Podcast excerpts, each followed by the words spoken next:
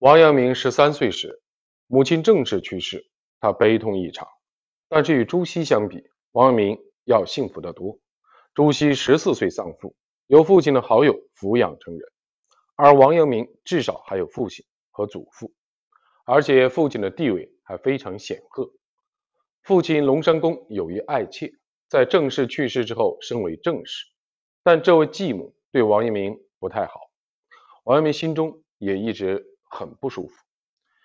一天，王阳明去街上游玩，见到一个人在卖号鸟，他就立刻出钱买了一只，然后来到巫婆的住处，给了她五钱银子，告诉巫婆过会儿见到父母、继母要如此这般这般的说。叮嘱完毕，王阳明就装作。若无其事的样子回家了。他偷偷走进继母的卧室，把号鸟藏在了被子底下。继母回到卧室，一掀开被子，突然从中飞出一只号鸟。号鸟在屋子里乱飞，还发出阵阵的怪声。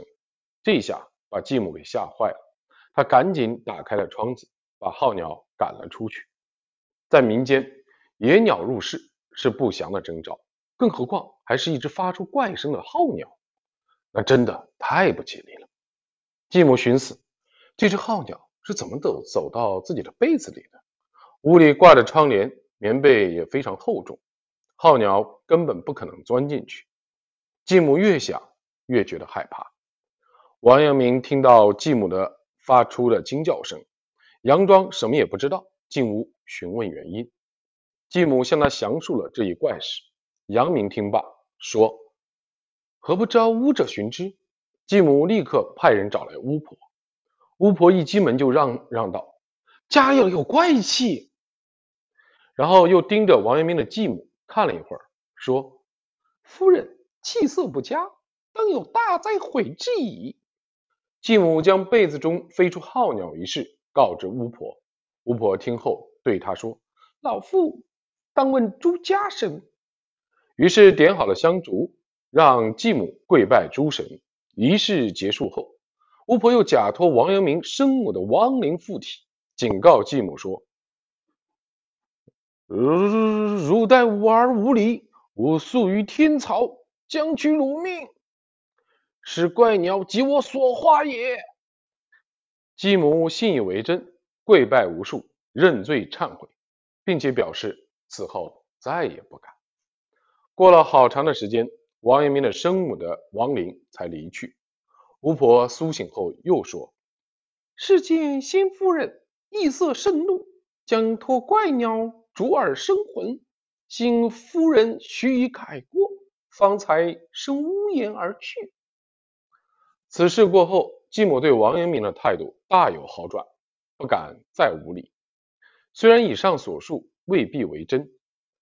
却显示了王阳明从小就善于运用权谋术策，正是因为如此，他日后才能从刺客手中死里逃生，才能平定常年作乱的贼寇，并神速果敢地平定了陈豪的叛乱，完成了救国之大业。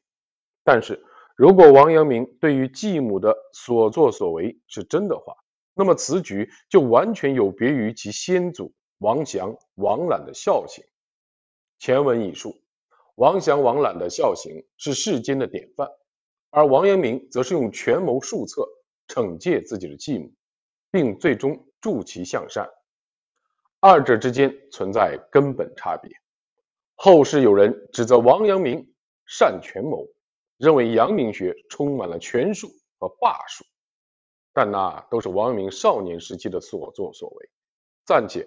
不论他使用的手段，单从最终促使继母悔悟这一点来看，就不应该对王阳明横加指责。